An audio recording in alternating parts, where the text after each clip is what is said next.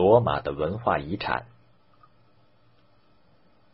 从公元前七五三年罗姆路斯建立罗马城开始，到公元四七六年罗马城被蛮族人攻陷为止，古罗马文明延续一千二百多年。古罗马创造出高度发达的物质文明和灿烂的文化，对后世的历史发展产生了深远的影响。首先，在语言文字方面，现在西欧各国使用的字母都是古罗马的拉丁字母。现在一些西方主要国家的语言，如英语、法语、意大利语、德语、西班牙语等，也都是直接发源于古罗马的拉丁语。就是我们的现代汉语，也直接受益于古罗马文明。汉语拼音所使用的也是拉丁字母。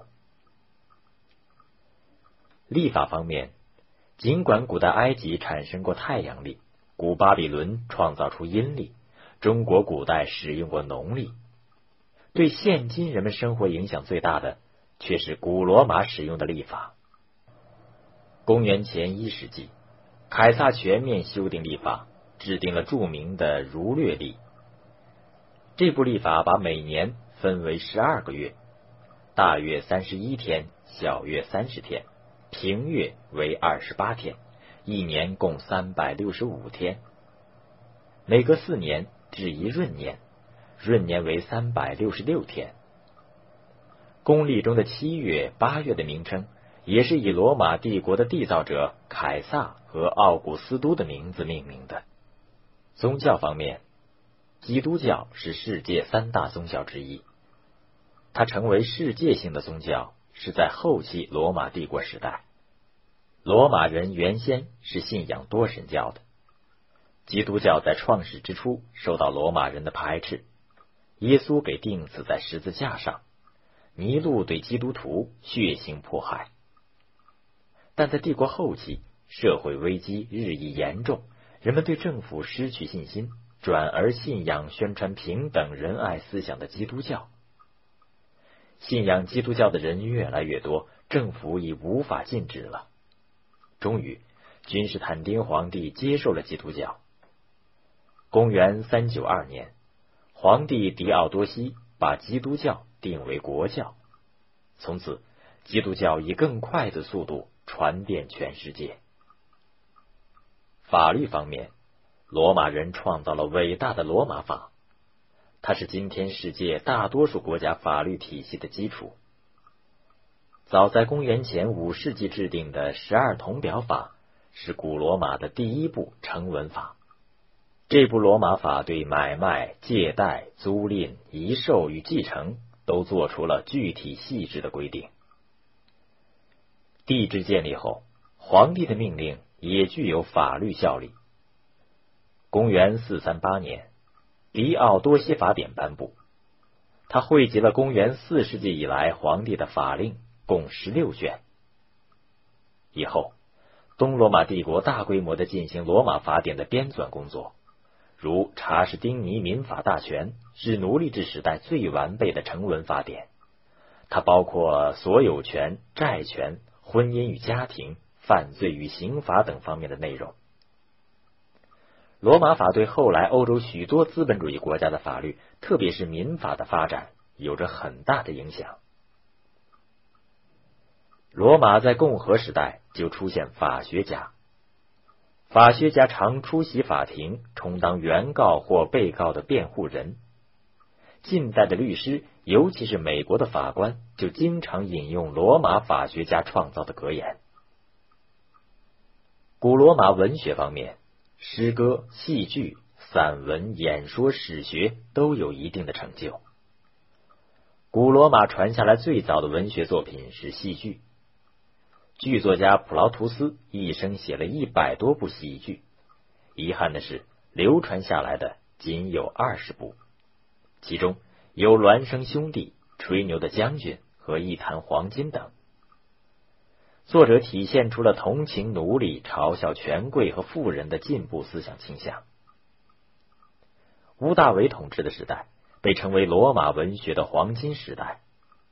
三大诗人在这时脱颖而出，其中维吉尔模仿荷马史诗写成《伊尼伊特》，他的作品曲折生动；赫拉西擅长韵律，文字优美，著名作品有颂歌、讽刺诗等；奥维德以写牧歌、爱情诗见长，其《变形记》感情真切动人。这三位诗人在文艺复兴时代受到广泛颂扬。古罗马还涌现了一位杰出的历史学家阿比安，他留下了一部卷帙浩繁的罗马史，共有二十四卷，记述了九百年罗马的历史。这是反映罗马历史的第一手资料。凯撒不仅是军事家和政治家，而且还是一位卓越的历史学家、散文家。他以朴实流畅的文笔写了一部高卢战记，是罗马征服高卢的战争纪实，具有很高的军事价值和史学价值，文学上的价值也不低。此外，西塞罗给我们留下了文辞华丽的哲学论文和政治演说。古罗马文明的一个最重要的遗产是建筑工程。